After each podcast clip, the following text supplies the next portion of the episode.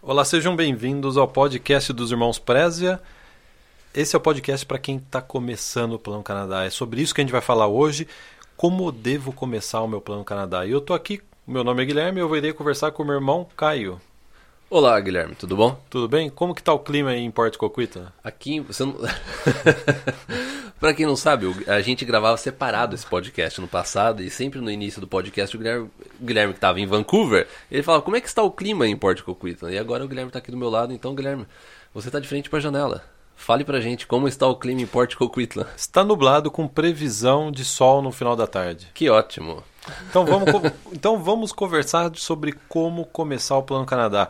A gente tem um vídeo no YouTube que já passou de 63 mil views, é um vídeo bastante popular, né? Para um vídeo de 40 minutos, foi um vídeo que a gente. É um bate-papo nosso andando aqui por Porto Coquitlam, de 40 minutos que a gente falou sobre como que a gente vê como ideal começar o Plano Canadá. Você contou um pouco da sua história, eu contei um pouco da minha. E é um vídeo popular nosso. E a gente vai com, conversar com esse vídeo. A gente vai pegar o tema do vídeo e vamos trazer para esse podcast, porque eu acho que é isso que as pessoas querem saber, né? Como eu começo o meu plano, né? É um, eu diria que é uma das perguntas mais frequentes que a gente recebe, é como inicio o meu plano Canadá. E aí, é, nesse vídeo do YouTube, a gente foi lá na nossa infância. Porque a gente fala assim, ah, não, não, peraí, para, para, para, para, você vai começar a falar de Plano Canadá, você vai falar da sua infância, você vai falar do, de como era a sua vida? Sim, a gente vai falar disso. Por quê? Para você vir para o Canadá, para você concretizar um plano como o Canadá, para você correr atrás daquilo que você precisa para o Canadá, você tem que ter uma chama dentro de você, você tem que estar tá inquieto, você tem que ter uma inquietação, uma paixão por realizar o plano. Não basta simplesmente, ah, ah acho que eu vou para o Canadá. É, eu acho que eu vou. Eu decidi essa semana que eu vou para o Canadá. A gente não sabe existe não é isso, não, não, não existe. Todo é. mundo que tem sucesso para o Canadá começou com uma, essa inquietação, essa como que seria uma coceira dentro da pessoa, assim, eu não estou satisfeito com a minha vida no Brasil e eu vou para o Canadá. É, e assim, e na maioria das vezes o que a gente observa é que a pessoa ela, ela já está dessa forma já há um tempo, né? É normal a gente ver isso. A pessoa é, normalmente não é algo assim que ela decide, ah, eu acho que eu vou para o Canadá. Daí a pessoa ela já começa a pesquisar, não. É, é algo que às vezes você vê que a pessoa já um tempo atrás ela começou a pensar, ah, talvez morar fora do Brasil, sabe? Ou talvez sair. Você vê que a pessoa ela começa também às vezes buscar outras coisas, às vezes mudar de emprego, ou uma profissão, ou uma cidade. A pessoa ela tá querendo fazer alguma mudança. Você vê que você vê aquela mesma, você vê aquilo se refletir em outras partes da vida dela. É isso que é, não é algo assim, eu quero ir para o, cara, para o Canadá. Não é só isso. Né? Eu acho que o plano Canadá é que nem um casamento. Você precisa gostar do seu, da sua esposa, do seu esposo, e ele também precisa gostar de você. É uma coisa recíproca. E no plano Canadá tem isso. Você tem que estar, tá, que a gente vê como elemento essencial, tem que estar tá insatisfeito com a sua vida no Brasil, ver que a, sua, a, a vida está abaixo daquilo que você esperava, e ao mesmo tempo tá com aquela vontade, aquela paixão, até vamos chamar o amor, né? O amor pelo Canadá. Sim. São esses dois elementos. Né? E é engraçado, quando a gente era criança, eu lembro que eu estava assistindo esse vídeo de novo para gravar o podcast, né? Você estava falando, ah, quando eu era criança eu já não gostava de carnaval, eu já não gostava daquele estilo de vida do Brasil, eu já me via morando no exterior. Não sei se é porque você assistia bastante filme e, né, e imaginava Sim. isso, mas assim, é, você nunca, e eu posso dizer eu também, nunca, como que é, clicou ticou, como que falaria isso em português? Com é. o estilo de vida no Brasil, né? Com aquele estilo de vida, né? De carnaval, né? Churrasco com muita gente. A gente nunca foi, né? Em aniversário de... Não. Em aniversário... Você lembra? É, pra mim era um horror. Naquele aniversário com um monte de criança... O lado social do Brasil. Assim, eu não conseguia não. correr é. junto com as 50 crianças do aniversário. Eu ficava meio... Sempre fiquei meio isolado. Você também, né? Eu é. lembro quando eu ia com o é. aniversário com você, a gente ficava sempre num canto, assim. Né? É. E eu... Eu lembro também quando eu comecei a gostar de música também, eu, sempre, eu ficava vendo aqueles vídeos daquelas bandas fazendo turnê, e você vê o país, né? Cês, é, eu não, é, eu não sei, foi, foi algo assim de muito novo que a gente já ficou meio que outsider, né? Sentiu um outsider no, no dentro Brasil. Do Brasil né? Dentro do Brasil. É. E isso se assentou incrivelmente a primeira vez que a gente foi pro saiu do Brasil. É, isso daí foi chocante. Foi isso. chocante. A primeira, porque, é. porque década de 90, 1993, não tinha internet. Na nossa casa não tinha TV a cabo. A gente tinha quatro canais: a Globo, a Record, a Bandeirantes e pegava mal a cultura. A cultura pegava também mais ou menos, né? É. Quando chovia não dava para assistir. É. Então, as nossas fontes de informação, que eram? Revistas de turismo. Esses canais que não mostravam nada sobre o Canadá, né? Imagina você ligar na Globo, "Ô, o que, que a Globo está mostrando hoje sobre o Canadá, a vida no Canadá? Absolutamente nada, né? Como emigrar para o Canadá? Como lugar, não tinha isso. E quando eu não lembro de ter assistido nada na minha infância sobre um documentário sobre o Canadá, não estou lembrado. E não tinha internet. E aí a gente foi pela primeira vez em 1993 para uma viagem pelos Estados Unidos que começaria na Flórida para agradar a gente, porque a gente queria conhecer os parques. E de lá os nossos pais com nossos tios alugaram um carro e a gente foi subindo. A gente foi para Geórgia, Tennessee, Alabama, Mississippi e depois voltou para a Flórida e voltou para o Brasil. Essa viagem foi um choque de cultura de uma época pré-internet que a gente teve. Foi É. inesquecível. Antes de gravar esse podcast, a gente tava estava conversando sobre relembrando, isso. né? A gente lembra até o cheiro do, do primeiro hotel que a gente ficou, né? É impressionante. Tudo do, do era restaurante, outro cheiro. né? Tudo.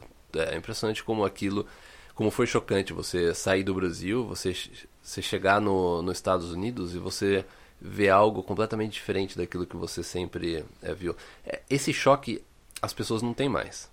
Porque a internet, né, o YouTube, né, a, a rede social, ela tirou um pouco desse do encanto, né? De você chegar num, num outro país pela primeira vez, você sai do...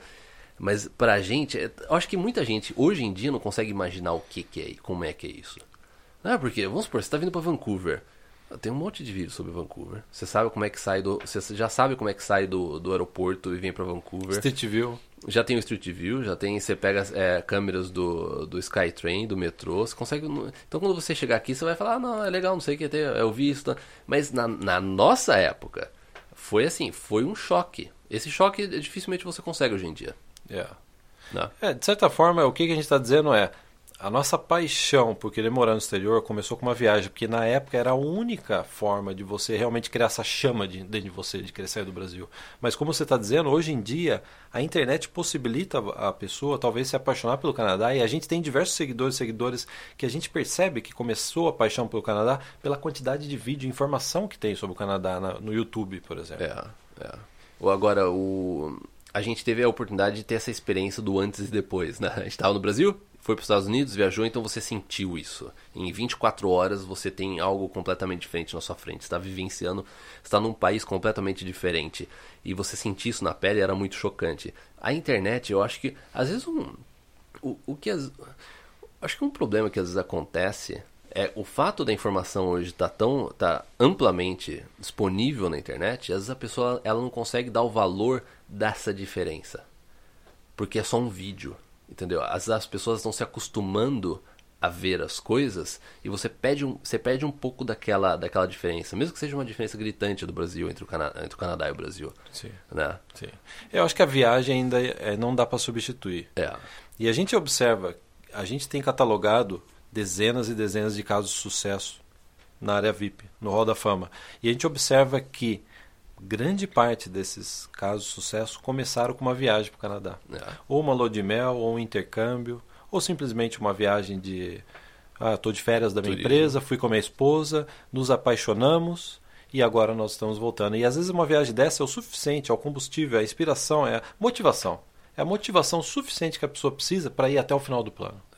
Para estudar inglês, ela vai lembrar de quando, da viagem. É. Quanto ela gostou da viagem. Para juntar dinheiro, ela vai olhar para a viagem que ela fez, para como que é- são os bairros que ela visitou no Canadá. E isso às vezes é o suficiente para a pessoa ir até o final do plano. É a mesma coisa, você pegar duas pessoas, vamos supor que essas pessoas são muito parecidas, iguais aí. Duas pessoas colocam um do lado da outra. Só que uma delas teve a oportunidade de, sei lá, vir para o intercâmbio no Canadá. Veio um mês para o Canadá ou uma semana. E ela voltou ao Brasil, essas pessoas bem parecidas. Essa pessoa que veio para o Canadá, ela tem uma chance muito maior no plano Canadá, do plano Canadá dar certo. É, exatamente. Se Entendeu? fizesse uma experiência científica, Exatamente. ia dar se você isso, né? pegasse grupos de estudo e fizesse uma experiência, se pegasse pessoas assim, se- e colocasse a que teve a experiência de morar no Canadá por um período de pelo menos aí três dias ou uma semana, aquela pessoa tem uma chance de imigrar para o Canadá muito maior. é verdade. Tá? É verdade. Então, só para você ver como, às vezes, o sucesso no plano Canadá é, é uma coisa muito que vai muito mais né, é, além daquilo que a gente se a gente ficar só em questão de regra de imigração, perfil de Ah, imigração, sim. pontuação, É. nível de inglês. Não. As- um emocional, a motivação, porque aquela pessoa que foi pro Canadá, ela tem uma motivação grande dela, ela tem ela, ela, ela teve uma experiência de algo que não sai de dentro dela. É verdade. E às vezes a gente vê que tem pessoas que desistem do Plano Canadá e mandam mensagem pra gente, você vê que tem um sentimento de culpa. Aí eu fracassei, eu não consegui, o outro conseguiu, o outro tem mais foco do que eu, o outro tem mais persistência. Às vezes é, é só um detalhe desse. É. As- é, provavelmente, em grande parte dessas vezes, é porque a pessoa teve uma experiência mais intensa do Canadá. Sim. É. É. é. E falando em, em, eh, experiência intensa do Canadá, a gente falou da primeira vez que a gente saiu do Brasil em 93. E aí teve a nossa primeira vez. A nossa primeira vez pelo Canadá foi em 1997, também numa época ainda que não tinha internet no Brasil. Quer dizer, a gente tinha, mas assim, linha de escada, né? É. E a gente veio para Vancouver em 97 e olha só como que a gente estava na à frente do, seu, do tempo, né? A gente reservou o hotel em Vancouver pela internet. A gente acessou na época, pessoal, pessoal, década de 90 a internet era uma página que demorava para carregar, era só texto, às vezes o texto demorava para carregar e eram fotos pequenas, porque a a foto na época era uma coisa muito pesada para você fazer o download. Sabe né? como é que era a foto na época? A foto na época era o seguinte, eles pegavam aquelas revistas que tinha de turismo e os cartões postais, eles escaneavam e colocavam na internet. Então daí quando você chegava aqui, pegava os... E daí você ia lá pegar os flyers, os cartões postais, são, eram as mesmas fotos que As estavam na mesmas fotos. internet, que eles escanearam. E a gente caiu nessa no, no hotel que a gente reservou online. Na época não tinha esse negócio de review, de ver review de hotel. Era uma página que o cara escaneou, né? O pessoal do hotel escaneou os flyers do hotel. Então, parecia um hotel muito bonito na Robson, né? É um É. hotel que eu acho que até já fechou, né? E a gente ficou impressionado, vamos reservar. Nossa mãe mandou um e-mail, a gente fez a reserva. Por fax, né? Por fax, é, não, eu não lembro. Foi fax, Eu acho né? que o, o- finalmente da, O do finalmente, formulário né? você tinha que, era Foi por fax. era né? Eu achei que pombo correio não chegava tão longe, né? Não, Tinha que não, ser fax. é, né? fax. E aí a gente reservou. A hora que a gente chegou em Vancouver, a gente tomou um susto. Porque o hotel era muito mais antigo do que das fotos que a gente conseguiu baixar na internet, né? E eu lembro que na hora a gente se recusou a fazer o check-in no- e foi pro hotel do lado. E o pessoal achou ruim. Que absurdo, não sei o quê, blá, blá, blá. É. Então a gente está falando de uma época que ainda não tinha. Por que eu estou dizendo isso?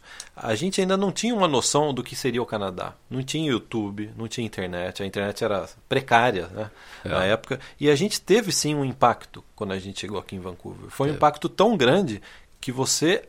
A primeira vez aqui no Canadá, eu lembro muito bem que você falou: eu ainda vou morar nessa É cidade. eu vou morar aqui. Você tinha 15 anos de idade. É, porque, porque naquela viagem anterior para os Estados Unidos, eu tinha, eu tinha voltado e tinha pensado, não, não, eu não vou ficar no Brasil.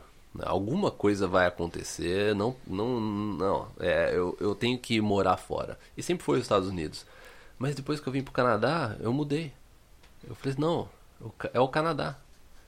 Teve- Foi uma identificação muito forte que teve com Vancouver, porque a gente tinha viajado por algumas cidades nos Estados Unidos que eu, que eu tinha gostado, até cidades, lugares com climas melhores, né, tudo.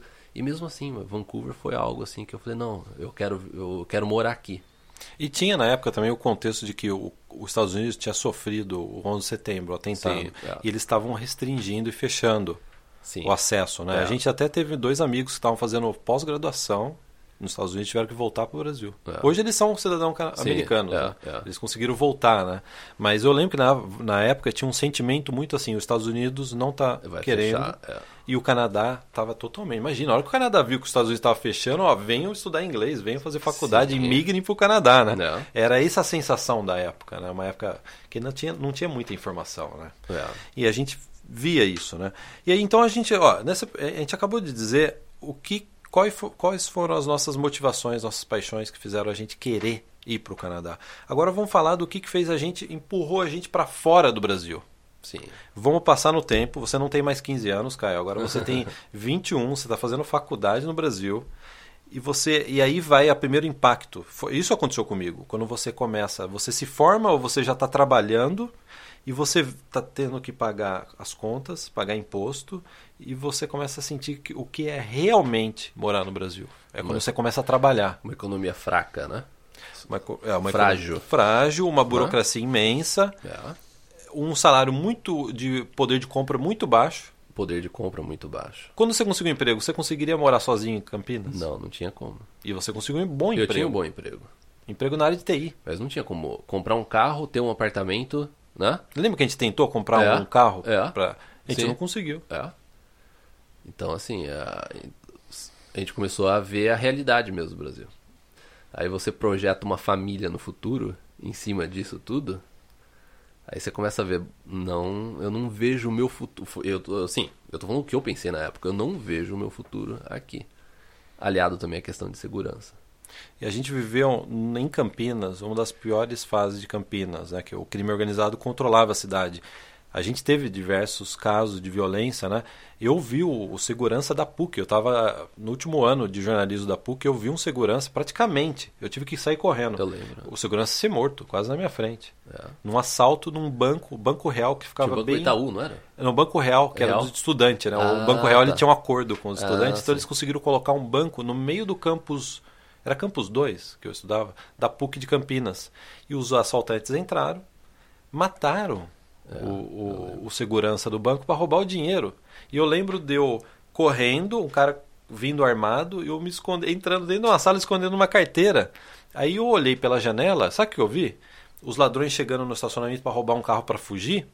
E tinha uns estudantes co- escondidos atrás de uma roda de carro, pegando pedra no chão e jogando. E o cara dando tiro assim para cima. Assim. Acho que morreu até um segurança, não foi? Então, é, eu- exatamente. É, eu, eu praticamente, depois Sim. eu voltei lá, o segurança estava, infelizmente, tinha falecido, né? É.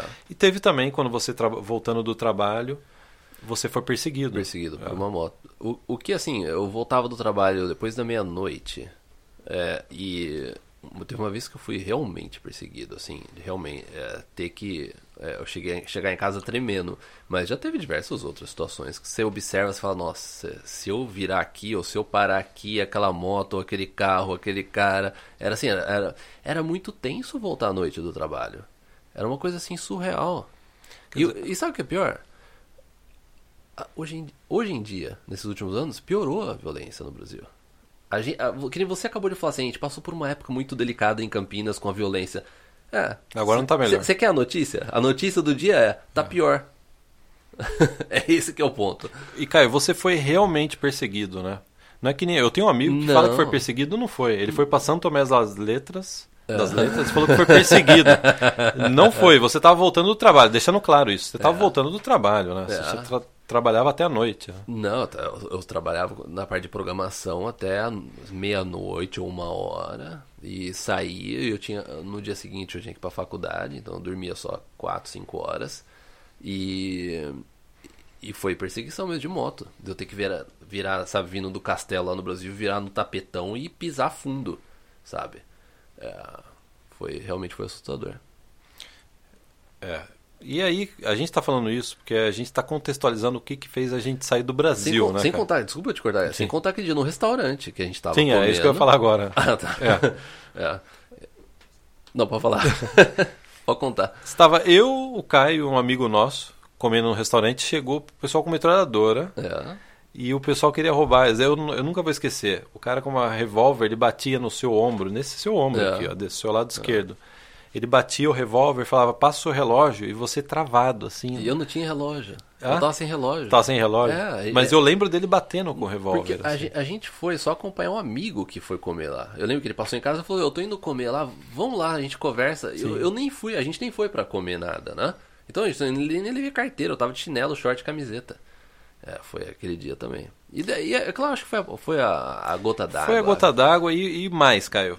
Para contextualizar, a gente começou a trabalhar no Jornal de Campinas. Sim. E quando você trabalha no jornal, você sabe de tudo que está acontecendo na cidade. É. E aí isso daí colocou na nossa cabeça a real É. da cidade. Você conhece todas tá. as notícias e as notícias que não são publicadas. É. É. Exatamente. é. Né? E nessa, então, a gente falou da paixão pelo Canadá, o Brasil colocando a gente para fora. É. Foi assim que a gente sentiu na época, né? Porque o ponto é o seguinte: ninguém quer sair do Brasil. Eu não queria sair do Também Brasil. não. Eu não queria ter que sair do Brasil. O Guilherme também não. Meus pais também não. Entendeu? Esse que é o ponto. É, você tem, às vezes você tem que analisar as coisas de, um, de uma outra forma. A, a gente tá aqui hoje, a gente ajuda os brasileiros a virem para cá, mas a- eu não queria ter saído do Brasil. Para mim seria muito mais confortável ficar no Brasil. Se o Brasil tivesse segurança, se o Brasil não fosse um país perigoso, se tivesse um, um pouco mais de Ordem. ordem, a gente não precisa ser um Canadá da vida. Não. A gente não A gente teria- aturaria, a né? gente- você atura, você é a vida, sabe? Você vai, tem algum, vai ter algumas dificuldades e, É. e boa. Mas a, a situação do Brasil ela é extrema. E até hoje, entendeu? É pior até. É. Eu, eu morro de saudade dos meus amigos, da, dos parentes. É. E até eu sempre brinco, né? Também da culinária brasileira. A gente sempre Sim. conversa com o nosso amigo Flávio, ele fica mandando foto de pastel. Flávio, para de mandar foto de pastel, de feijoada, de bife à parmegiana. que isso daí é, é tortura com quem mora no Canadá. Outro dia, para deixar o Guilherme pé da vida, eu fiz um pastel aqui em casa. A minha esposa tá fazendo um, algum, aquelas culinárias japonesas e, e eles usam uma massa que é parecida com pastel, né? E eu peguei, eu fiz um pastel de queijo, é, tirei uma foto e mandei pro Guilherme. Acho, acho, que, acho que na última década foi a vez que eu tive mais bravo. Eu, o Guilherme, ele saiu dele. Não, eu peguei o celular e joguei no chão. Minha esposa perguntou, por que você tá jogando o celular no chão? Porque o Caio me mandou uma foto de pastel que ele tá comendo lá em Porto Cocuito. A última vez que eu comi pastel foi na Alemanha em 2009. É. Uns brasileiros. Encontrei no centro da, da Alemanha, Berlim. Eles tavam, foi a última vez, faz, vai fazer 10 anos que eu não como pastel. Mas eu já falei pra você, eu me comprometo agora, nessa, daqui mês que vem eu faço pastel pra você. Então a gente vai fazer a live do pastel. live do já pa- que o Caio se comprometeu, a gente vai fazer uma live do pastel que eu ao vivo vou comer o pastel. Verdade, é uma boa, hein? É. Live no Instagram, live do pastel. Então, já que a gente está combinando isso, eu gosto de pastel de queijo, mas não quando o queijo fica no fundo do pastel. Eu gosto quando derrete e fica em toda a parede. Se você começar a ficar muito exigente, não vai ter pastel. Ah, tá bom, pode fazer o que der. Eu Pastel como- de ar, né? É, não, é, pode, pode ser qualquer pastel. Eu tava brincando, eu tava brincando. Só massa frita Pode ser tá com bom. queijo no fundo, derretido num canto, não tem problema. Então a gente acabou de falar, isso daí também está no nosso vídeo, aí como começar o Plano Canadá do zero. E a gente teve que começar o planejamento. E aí que vai a questão. Vamos agora falar um, ser um- falar mais sério agora. Né? É. Planejamento. É muito comum você começar o Plano Canadá, primeiro descrente. Você está descrente, você não, não tenho chance. Eu vi aí que tem pouca gente migrando para o Canadá, eu vi que precisa saber inglês, eu vi que precisa de dinheiro, e a pessoa já joga a toalha. Eu acho que a maior parte das pessoas que desistem são é, desistências silenciosas, que a gente nunca vai ficar sabendo. Sim. É, é, e. Porque eu acho que é o primeiro reaction que a pessoa tem, né? A pessoa começa a pesquisar, fala assim: não, eu não tenho dinheiro, não, eu não tenho ponto, não, eu não tenho inglês, não, eu não tenho um curso superior, não, eu não tenho isso. Então, normalmente, é, é- é o first reaction da pessoa quando ela começa a pesquisar a respeito do Canadá é: não tenho chance. Sabe o que é, Zé, triste? Que às vezes a gente recebe mensagem de pessoas que já estão dizendo que estão desistindo, e a pessoa tem, vamos por 25 anos. Ah, o Canadá não é para Exatamente. mim. É. E tem uma vida pela frente, né? Ou mesmo 35 anos. Ou quantas pessoas a gente já viu também de 40 anos que decidiram começar o Plano Canadá e foram até o final? Diversas pessoas. Então não é uma questão de idade também, é uma questão de, de atitude, né? Mas assim, a reação mais normal é quando a pessoa entra nesse universo do Plano Canadá e começa a ver informações no, no, no YouTube, nas redes sociais, é de que, poxa, não é tão simples migrar para o Canadá. Até o pessoal fala, é, vocês ficam falando de migrar para o Canadá, mas não é tão simples. Se fosse simples, a gente não, não precisaria ter colocado mais de 500 vídeos no YouTube. Se fosse simples, a gente não teria gravado três podcasts hoje em pleno feriado. Em pleno feriado. A gente está gravando no feriado isso É. aqui, né? Então, a primeira reação é essa. É, é assim, é um excesso de informações, porque o Canadá tem diversas formas de você imigrar. Isso daí confunde muito a cabeça da pessoa. Ah, eu tenho, eu tenho a imigração federal, mas se eu for para o Canadá, eu faço uma faculdade. Cada província tem o seu processo de imigração e cada processo provincial há categorias específicas. É. Isso daí, esse excesso de informação, parece que confunde a cabeça da pessoa e quando você tem um excesso de informação, você meio que. É que nem o meu computador. Meu computador é assim: se começa a ter excesso de informação, ele trava. É. Ele não para de funcionar. E as pessoas são assim também, a gente é assim, né? É uma armadilha, porque na maioria das vezes quando você não tá fazendo algo que tá te levando a alguma coisa, ou você tá só procrastinando, a procrastinação nada mais é do que é um, é um sintoma de que você não sabe o que, que você deve fazer na sequência.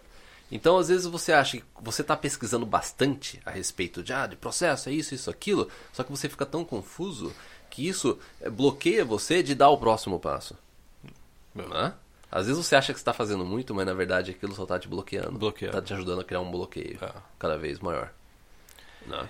Então vamos, ó, vai a, então a mensagem para você que está assistindo, você que está começando o Plano Canadá. Sim, há diversas coisas que você precisa fazer, mas existem coisas que são essenciais.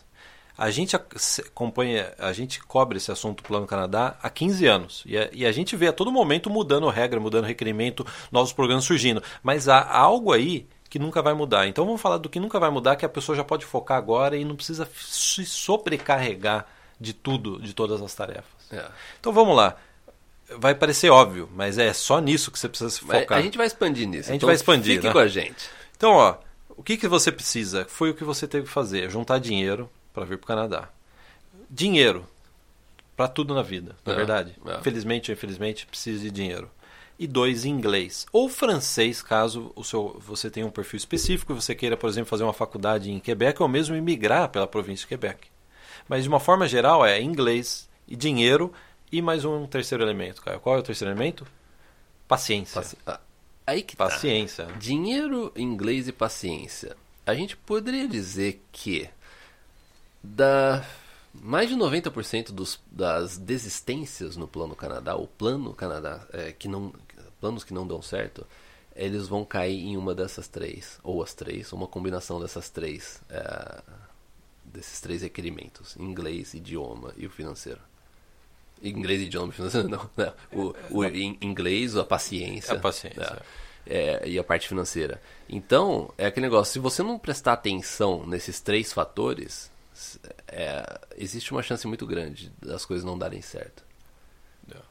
Você, não adianta você é, ter a parte financeira, só que você não ter paciência. Quantos casos que a gente já não viu que a pessoa tinha dinheiro, só que ela não tinha paciência? Hã? Então, assim, é, o plano do Canadá, se ele tiver que falhar, ele vai falhar num, num desses três. Entendeu? Ou na combinação dos três. O plano do Canadá não vai falhar porque você não sabe as regras de imigração. Esse, eu acho que isso é um grande misunderstanding, um grande um mito de que não, eu não imigrei para o Canadá porque eu não tinha ou não tinha o perfil no momento ou eu Sim. não entendi as regras de imigração. Isso daí é um, é um mito, é uma desculpa, porque na verdade a pessoa não teve paciência. Né? É porque as regras sempre vão mudar. A gente sempre fala isso. Oh, as É. regras estão mudando, sim. Elas estão mudando e sempre vão mudar. Sempre vão mudar. Por que, que as regras de imigração mudam? Porque boa parte da imigração canadense, no caso a imigração econômica, ela é baseada na o quê? Na economia. Economia. E a economia muda. As empresas mudam. As profissões mudam. Os requerimentos de determinados profissionais mudam. É. E a, a imigração, obviamente, tem que atender essa demanda econômica. A gente está vendo isso na imigração canadense. Surgir Sim. eh, programas, principalmente programas pilotos, que focam em determinadas tendências hoje profissionais. É. Por exemplo, a área de TI. Por exemplo, a gente tem um programa aqui na província de British Columbia, a área de TI, e agora a província de Ontário, que é a maior província do Canadá, também. Ó, a gente também vai dar ter um programa piloto para profissionais da área de TI. Então, a imigração sempre vai mudar. O que você não pode mudar é não deixe de ter a paciência que a gente estava falando. É. Dentro de paciência tem a persistência, sem entrar nisso, né? Mas Sim, é. você tem que É. persistir com ações, você tem ações, você tem que persistir nisso. E você não pode, é, é o mais importante. Toda pergunta que a gente é, lê e fala assim, é, às vezes está faltando esse elemento, é qual é o seu nível de inglês? Você já está estudando inglês? Porque o negócio é o seguinte, na minha época, na sua época, a gente veio para cá, era mais difícil estudar inglês. O inglês é a etapa mais difícil do Plano Canadá. Sem dúvida nenhuma. Aprender um outro idioma é a parte mais difícil. Tanto é que a gente viu um monte de gente indo para Portugal agora. né? Ah, eu não quero aprender outro idioma, eu vou para Portugal. Aí o Portugal encheu, o pessoal já está voltando para o Brasil. Porque a economia do Portugal não dá para não segura, né? Não segura, e não dá para competir com uma economia igual a do Canadá. É. O Canadá é um país riquíssimo, né?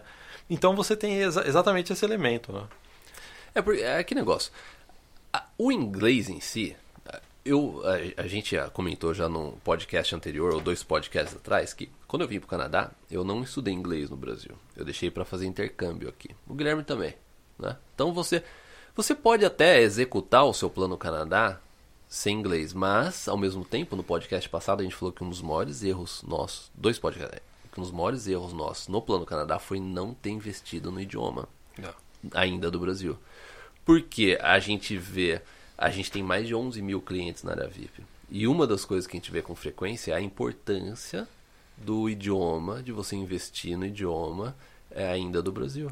Porque você economiza dinheiro, você muito dinheiro estudando do Brasil, tempo, você se prepara melhor, você se prepara melhor para o mercado de trabalho. Se você for fazer uma faculdade no Canadá, você vai conseguir entrar de forma mais fácil, você vai gastar menos. Então é algo extremamente importante que a gente assumiu como um dos erros nossos no Brasil foi não ter estudado inglês. E a gente pagou um preço por isso. Ah, sim.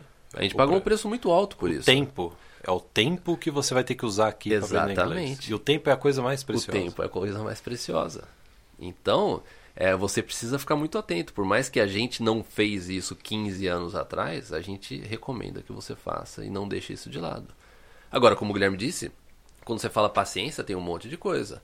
É, tem a, a persistência, né? você ter a paciência, você acreditar em você, você mudar sua rotina, você mudar sua atitude, sua mentalidade. Então, por mais que eu cheguei aqui com inglês básico do básico, então foi um erro que eu cometi, mas eu tinha outras coisas ao meu, meu favor. Eu tinha muita paciência, eu tinha persistência, eu sabia o que eu queria, baseado naquela história que vocês acompanharam no início desse podcast, dá para dá pra imaginar a vontade que eu tinha em sair do Brasil.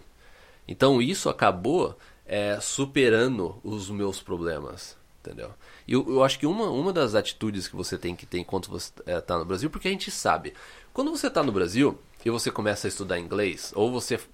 Porque Vamos partir do seguinte princípio, para dar um. Se você começou a, a, pensar no plano Canadá agora, você sabe que não é algo que você vai executar da noite pro dia. Você não vai chegar e falar assim, ó, eu vou pro Canadá, semana que vem eu tô lá. Você sabe que não é, é algo médio a longo prazo.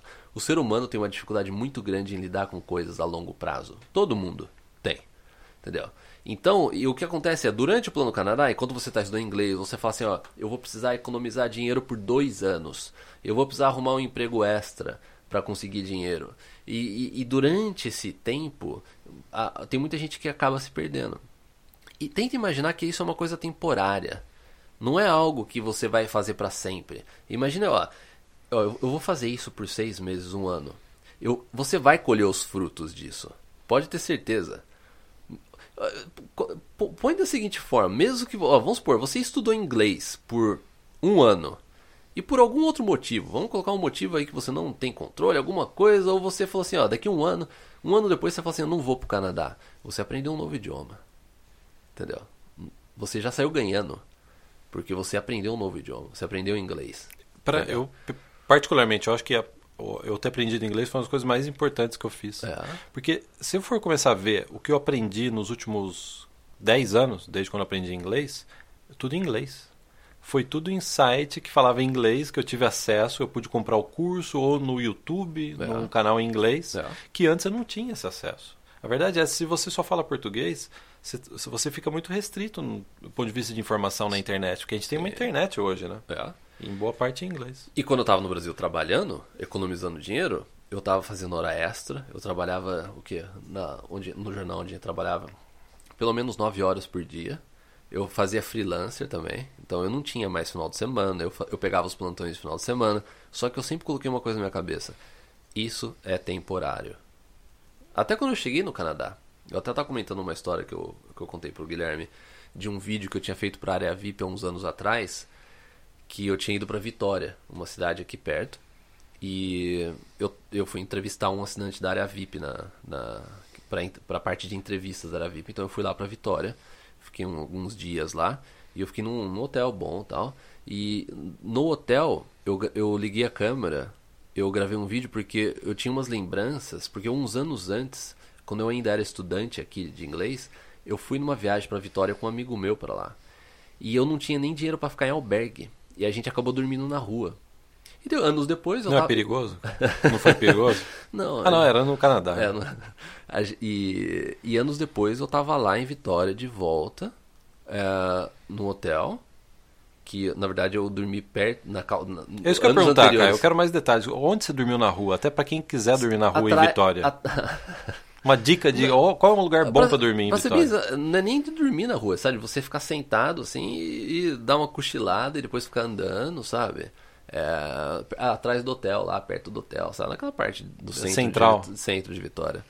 E daí eu gravei um vídeo pro pessoal da área VIP, porque deu, deu aquele flashback. Eu falei assim, ó, alguns anos atrás eu tava aqui quebrado, sem dinheiro para nada, quando eu cheguei no Canadá. Isso foi em 2005, aquela viagem. E, e hoje as coisas estão completamente diferentes. Eu tô aqui hoje entrevistando um dos clientes nossos. Então, a, a mentalidade que eu tinha na época, isso é temporário, entendeu? a dificuldade inicial, a dificuldade financeira, todos os obstáculos, pensa que isso é temporário.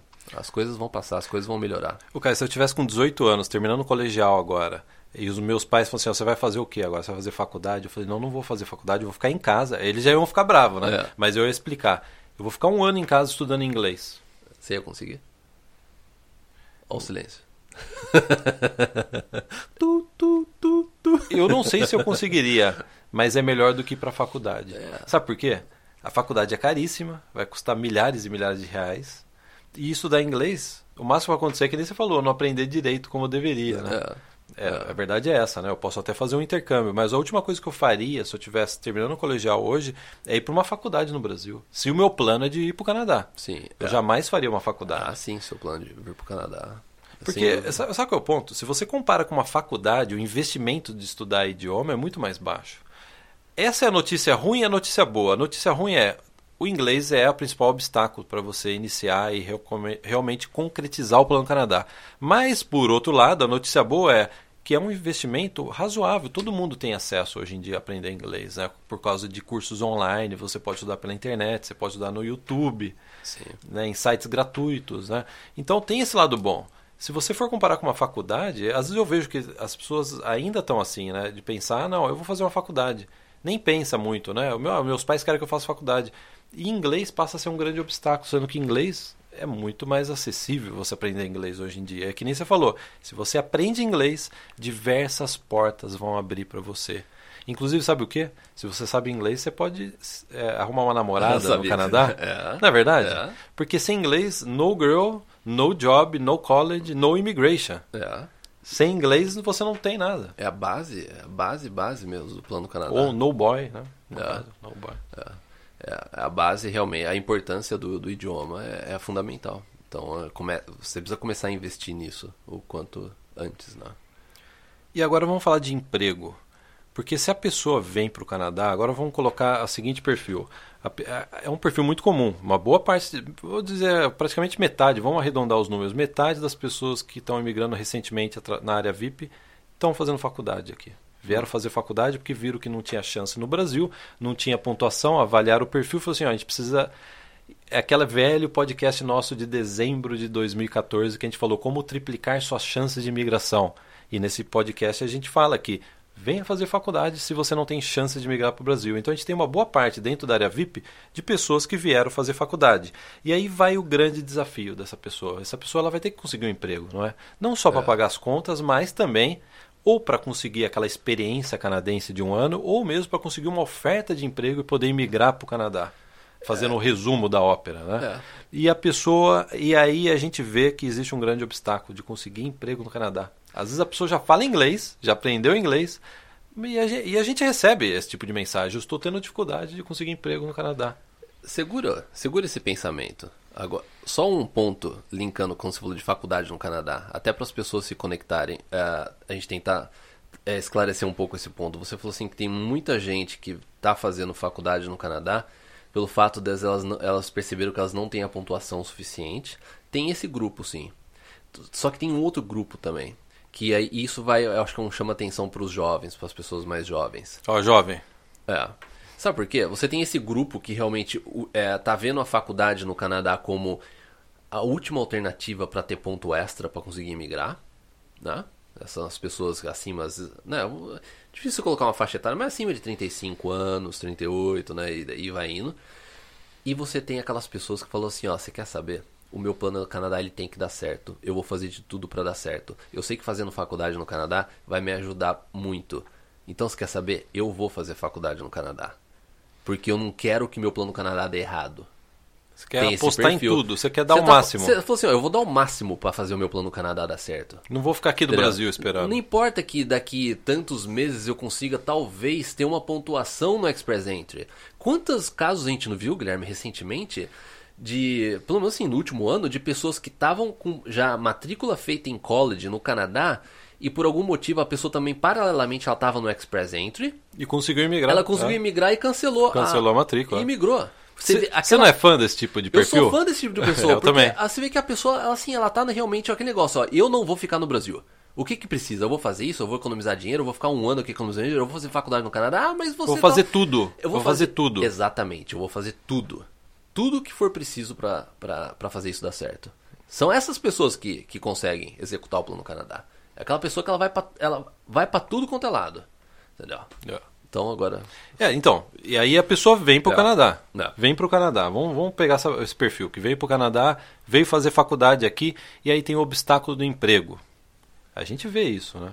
O obstáculo do emprego. A pessoa Sim. vem para cá e não consegue, às vezes, conseguir emprego de forma rápida. Como a gente também vê muitos casos de pessoas, daí é, uma, é um relato comum na área VIP, frequente na VIP. A pessoa chega e a gente vamos fazer os recordes. Tem Essa gente semana já a gente teve um recorde. Qual é né? o recorde? Essa, você lembra? Quantos é, dias? é, a, a pessoa até colocou, essa vai ser a timeline mais rápida da área VIP. Ele falou assim, ó, cheguei em Winnipeg, ó, eu não, eu não lembro das datas exatas. Eu cheguei em Winnipeg, vamos por 10 de abril, é, 14 de abril eu come- é, comecei a mandar currículo, dia 15 de abril eu fui chamado para entrevista, dia 16 de abril eu tava contratado.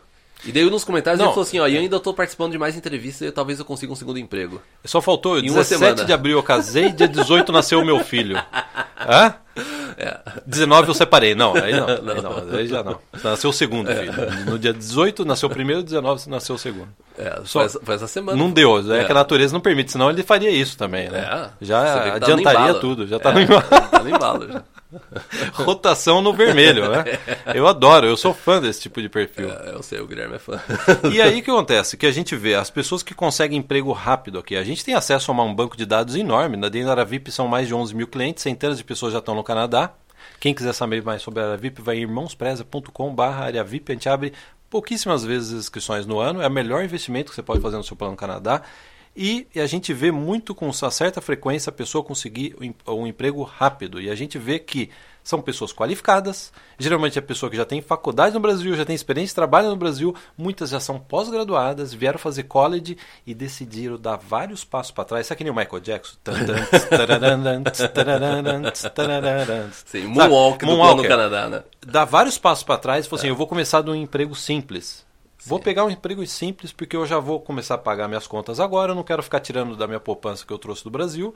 Eu vou começar a trabalhar, eu já pago as contas aqui.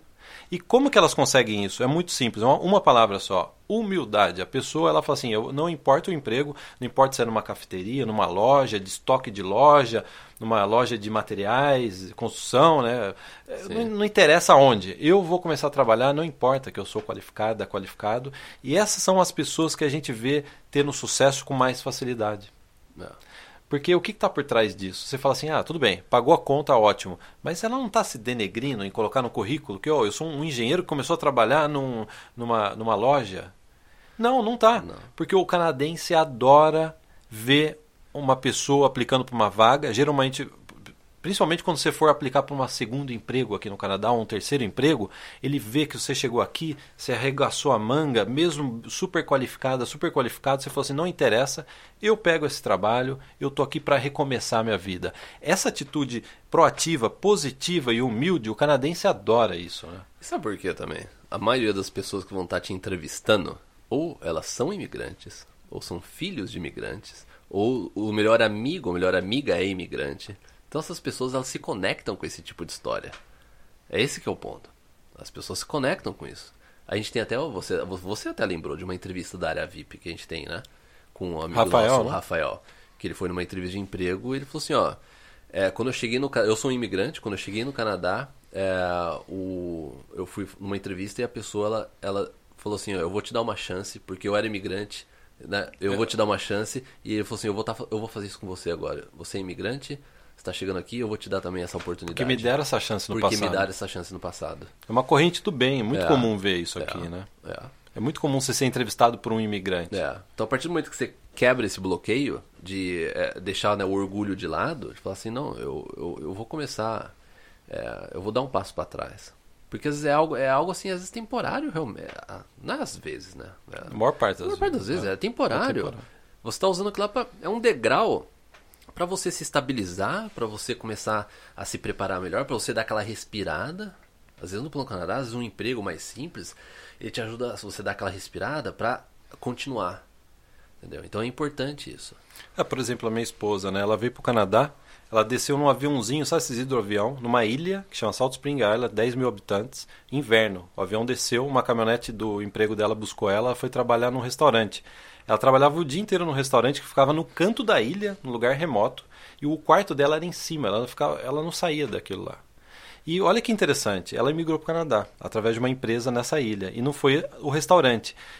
Uma pessoa que trabalhava na, numa outra empresa que ela estava servindo a mesa, ela sempre ia lá comer, ela conversando com a pessoa, a pessoa gostou dela e um dia a pessoa falou: pô, a gente está precisando de uma pessoa na- no quadro administrativo da empresa. É uma, é uma empresa que tem viveiro de peixe. Sim. Eles fazem carne de peixe, né? Não É. viveiro. Eu até já fui lá, já ajudei, né? Fiz um trabalho voluntário quando eu É. ia final de semana para lá e tal. E aí ela falou assim: não, eu, eu, ela não estava aguentando mais ficar lá no, restaura, no, no restaurante, eu vou. Conseguiu um emprego, era um emprego na área administrativa. Ela conseguiu, depois de um, um ano, ela conseguiu, mais ou menos um ano, ela conseguiu uma oferta de emprego, uma carta da empresa. Com essa oferta de emprego, ela emigrou através da província de British Columbia, numa empresa numa forma, num lugar remoto do Canadá. É. Por quê? A minha esposa decidiu, quando veio para o Canadá, eu vou começar de baixo. Vou começar limpando banheiro, servindo mesa, que é um trabalho super digno. Eu até, eu, eu se o meu filho puder fazer isso, eu vou colocar meu filho para trabalhar nisso, porque a humildade é a base de qualquer sucesso grande que você vai ter na vida no É. futuro. É. Então eu acho que fica isso, né? Eu acho que a gente está falando nesse, nesse podcast de primeiros passos, como começar o seu plano Canadá. Vamos parar nesse ponto, Caio? Sim. Porque esse é o começo do Plano Canadá, é, é- é o início do seu trabalho aqui no Canadá. Depois a, a gente deve, inclusive, gravar um podcast indo mais a fundo nessa questão de emprego. Técnicas de emprego, todas as técnicas eficientes, estratégias eficientes de conseguir um bom emprego no Canadá, vamos deixar para um outro podcast. Sim. Vamos parar nesses primeiros passos, né? nessa primeira ajuda que a pessoa precisa no É. Plano Canadá. Porque esse início, ele é o mais difícil. O início, ele é o mais difícil. É, você, no Brasil agora, você decidiu que você quer vir para o Canadá, eu acho que o grande obstáculo está aí. É, e, e na maioria das vezes, o grande obstáculo é você mesmo. É você ter essa, trabalhar com essa paciência, né? É, não, não vai ser a regra de imigração que vai barrar você. Acredite na gente. A gente já. Como o Guilherme diz, a gente tem mais de 11 mil clientes. A gente trabalha com isso todos os dias nos últimos 15 anos. Então a gente, a gente pode garantir para você que o que barra as pessoas, as pessoas falham antes é, na própria mentalidade, na própria atitude do Plano Canadá ainda do Brasil. Porque às vezes você acha que você está concorrendo, não, eu estou na imigração canadense, estou concorrendo com indianos, com chineses. Não, você não está nem concorrendo, ainda. você está concorrendo com si próprio. É. Você está tentando ainda se convencer a ir para o Canadá, você está tentando ainda começar a estudar inglês, a juntar dinheiro, a aceitar a ideia de ir para o Canadá. Você está batalhando contra você mesmo para estudar inglês todo dia. É. Porque quando você senta para estudar inglês todo dia, o que, que vai acontecer? Vai ser uma briga interna sua. É com certeza. é verdade. Devo ou não devo? Ah, não, hoje não. Hoje vai ter um churrasco com os amigos, ou hoje vai ter alguma coisa, vai ter uma, algo na TV que eu quero assistir, porque não é, é o que a gente fala, não é sexy estudar inglês. Não, não é. Né? É, não é uma coisa que você fala assim, uau, nossa, eu não vejo a hora de chegar à noite para estudar mais inglês e eu tô super cansado de ter trabalhado o dia inteiro, mas eu não vejo a hora de abrir aquele livro, abrir aquele site e estudar. Não é uma coisa que vai. Mas, então, é aquele negócio, a briga é com você mesmo. É é você deixar as coisas de lado no Brasil para conseguir um emprego extra, por exemplo. Ah, você trabalha, ah, consegui- conseguir um emprego extra no final de semana. Sabe, fazer uma renda extra, procurar algo para fazer uma renda extra enquanto você está no Brasil. Isso vai fazer com que é, você tenha que falar não para muita coisa. Você vai ter que falar não para churrasco, não para saída, não para outras coisas. É aí que tá. O, o plano Canadá, enquanto você ainda está no Brasil, é você você vai ter que aprender a falar não para muita coisa e começar a falar sim para as coisas que vão colocar você cada vez mais perto no seu plano Canadá. Então, é, a briga é interna. Durante o plano Canadá, principalmente nesse início, é uma briga muito interna. Cara, você está falando de briga interna. Eu lembro quando eu estava estudando inglês, às vezes nem tinha briga interna dentro da minha cabeça. Um lado do meu falava assim, eu não tô afim de estudar inglês. O outro lado falava, beleza. Era- uma coisa super assim, Super harmônica, Mônica, né? super Mônica. então, por esse podcast, vamos fechar, na, vamos fechar com essa história da briga interna? Vamos. Então, só para finalizar, ah, esse podcast, a versão em vídeo está disponível no nosso canal do YouTube. A versão em áudio está no iTunes, Google Play, eh, também no Spotify, onde mais no Stitcher. E talvez, quem sabe, nesse podcast já está disponível no Deezer. Vamos ver, Oh. vamos cruzar nossos dedos. Ops, bati até no microfone. Você É. falou do diesel, eu bati no microfone. É. Então é isso, Guilherme. Então é isso. Não deixe de conhecer mais sobre o nosso trabalho no site irmãosprezia.com. Lá tem todas as informações, tudo que a gente fez nas últimas uma década e meia, ajudando brasileiros a vir para o Canadá. É. Então, grande abraço, até o próximo. Tchau, tchau. Tchau, tchau.